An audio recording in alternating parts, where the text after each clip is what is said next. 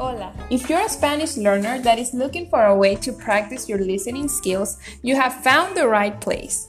In each episode of this podcast, you will hear me talk about a random topic or have an interview with somebody. There are going to be different levels of difficulty, but you can always check if you understood everything with worksheets that accompanies each audio.